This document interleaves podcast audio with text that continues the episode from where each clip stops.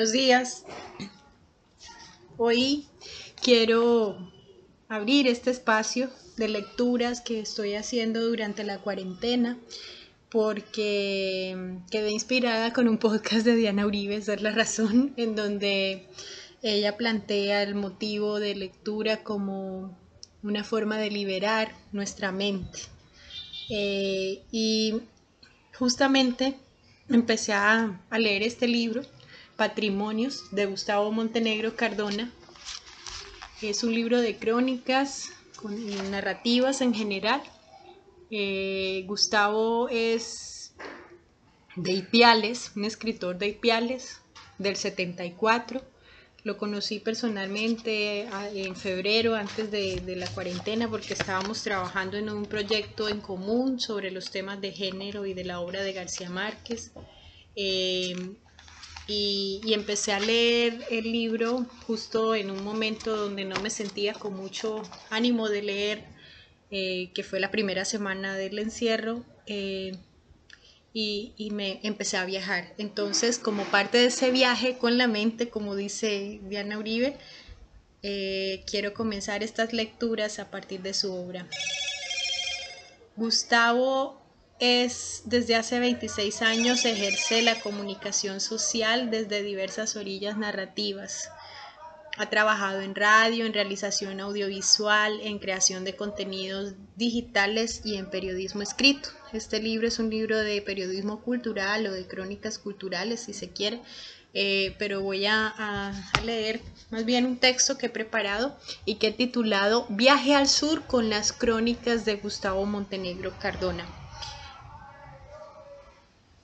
Lo que no sabe el autor de este libro que se titula Patrimonios, es que para comenzar yo tenía la idea de ir hace rato al Bexnaté, al Carnaval del Perdón, que es el primer relato que, conforma este texto y que em, documenta lo que las tradiciones del Carnaval del Perdón en el Valle del Sibundoy, tradiciones de los, de los Kamsá y, bueno, y que, de las que tengo referencia por viajes previos que he hecho a esa zona eh, pero que nunca he estado en un carnaval hasta que empecé a leer esta crónica. Gracias a esta nave de vuelo, que es un libro de crónicas, se me ha hecho posible estar allí en medio de esta, de esta cuarentena.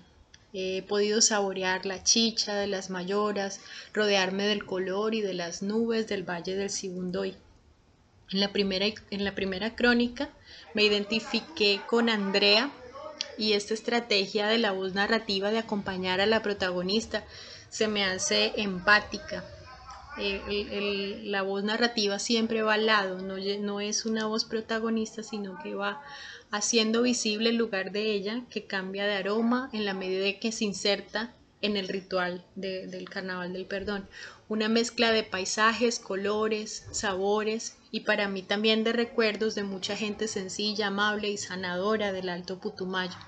En la segunda, en la segunda crónica, este narrador ya, nos ya, ya viene acostumbrándonos a, esta estética del asombro, ¿no? La que solo puede ofrecer este viaje ahora en, en la celebración del carnaval de, de blancos y negros, con la historia de una heroína memorable, Daira Benavides. La narrativa de la crónica se titula Con la yema de los dedos, es un homenaje al trabajo de las mujeres en la fiesta, en un medio cultural donde prevalecen los hombres, la cara visible de las mujeres se hace a través de, ella, de Daira, y su familia de, brujas, digo yo, desbordantes en amor danzante y creativo. El baile de la guaneña, que según las voces femeninas es el, es el testigo, se enfoca en el primer plano este baile. Cito al autor, no recoge la imagen de la mujer armada, la del imaginario de la guerrera en campos de batalla, sino a la mujer ritual, la mujer que lucha en el día a día, la mujer pastusa, la nariñense del campo y la ciudad que sobrevive en su íntima cotidianidad. Pues para mí este es un viaje a Pasto y a su carnaval.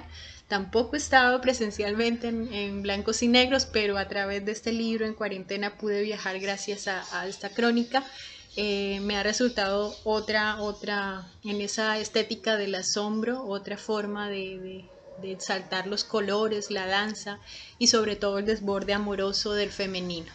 Bueno, a este punto del libro Hay otras dos crónicas que nos permiten ver el viaje, que el viaje ha sido orquestado para la alegría, para ese asombro, para borrar algo dentro de nosotros, los viajantes lectores, en mi caso pues la sensación de, angustia y de miedo que, circula alrededor, eh, es borrada con, adentrarme en estos mapas, en las crónicas que, siguen, después de estas dos que ya he señalado, eh, se titula 1200 almas y eh, otra que se titula El camino del alimento.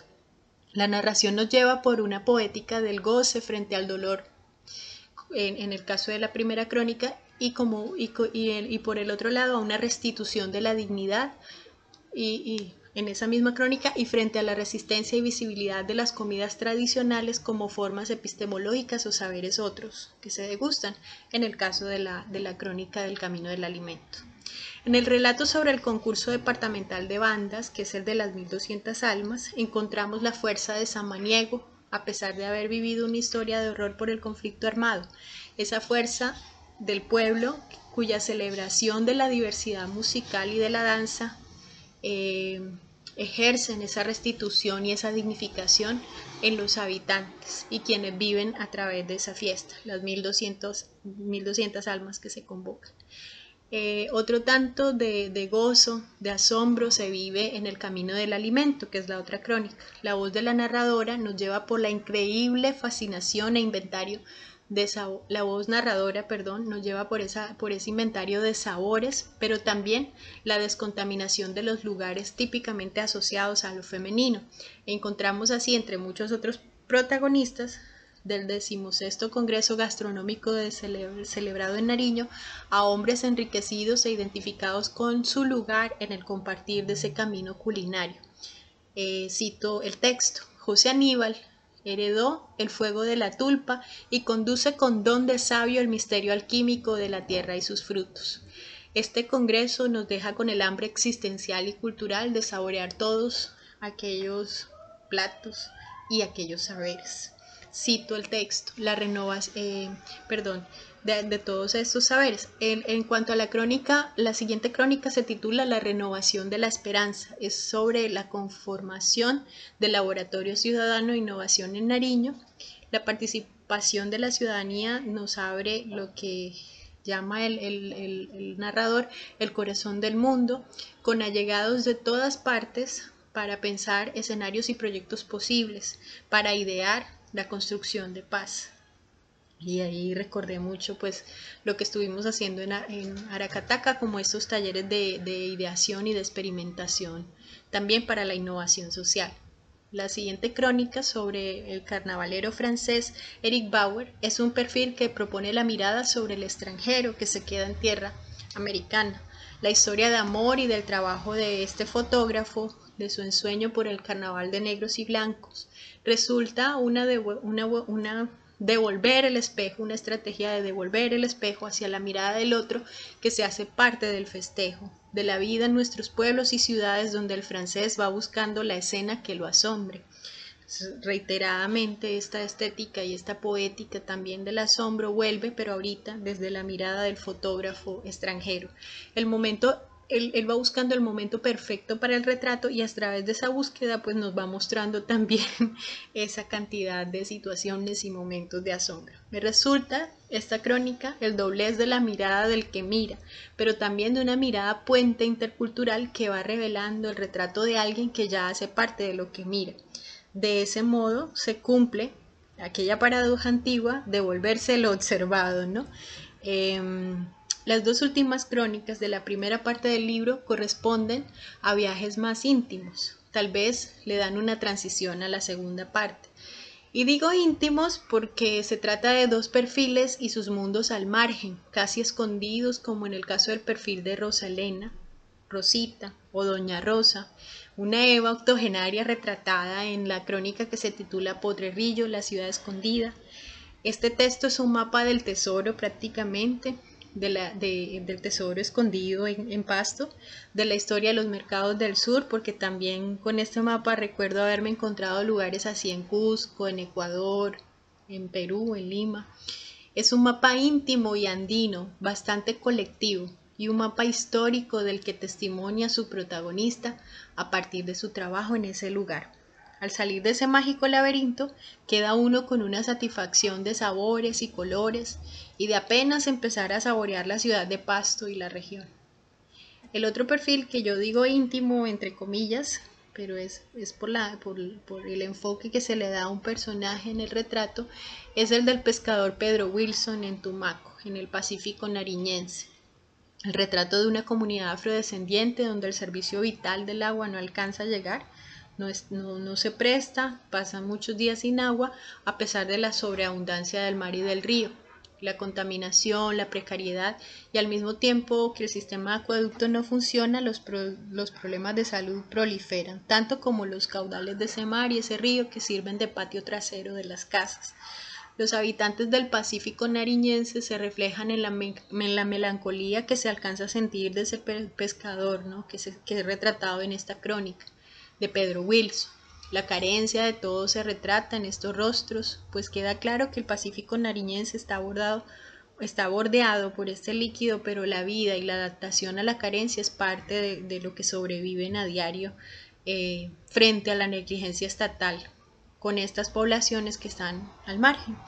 Esta perspectiva de lo visible que se hace la necesidad de soluciones vitales para otros ciudadanos que no se ven, que no se nombran y que también tienen dignidad eh, es muy necesaria y, resulta también parte del viaje, no es solo un viaje de, asombro, eh, sino también un viaje que, que retrata esta necesidad y que visibiliza lo que hay que visibilizar. Piensa uno mucho en estos días en la carencia del agua cuando lo más importante es la salud y le queda a uno el eco resonante como la ola en nuestra mente, cito el texto, si hay agua hay salud. Y más adelante dice también, con agua se refresca la vida, con el agua nace una nueva idea del mundo. Hasta aquí, hasta donde va este recorrido y este viaje al sur, creo que Gustavo Montenegro cumple bien con el propósito que le motiva su propia escritura.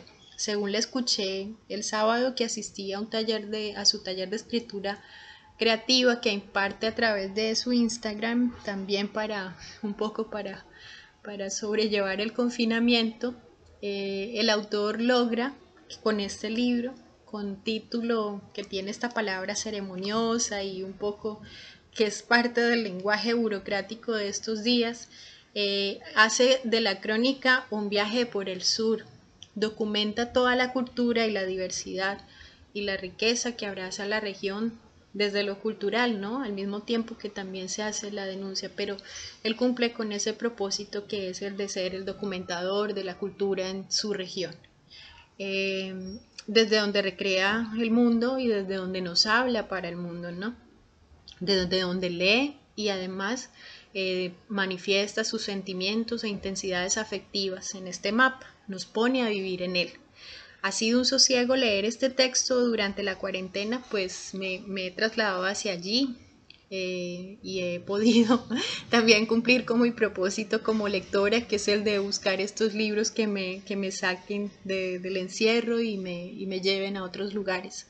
Las dos últimas partes del libro son textos con otro tenor literario, son narrativas también, pero son un apartado que se titula Intimidades que es rico en esa escritura autobiográfica en la que, en la que es difícil de, apartar del comienzo por, la misma, por la misma voz narrativa de, las crónicas, pero aquí son más autobiografías llenas de, pues, de experiencias de la vida del autor, que son conmovedoras, que es en donde se manifiesta a sí mismo vulnerable, pero también lleno de mucha humanidad.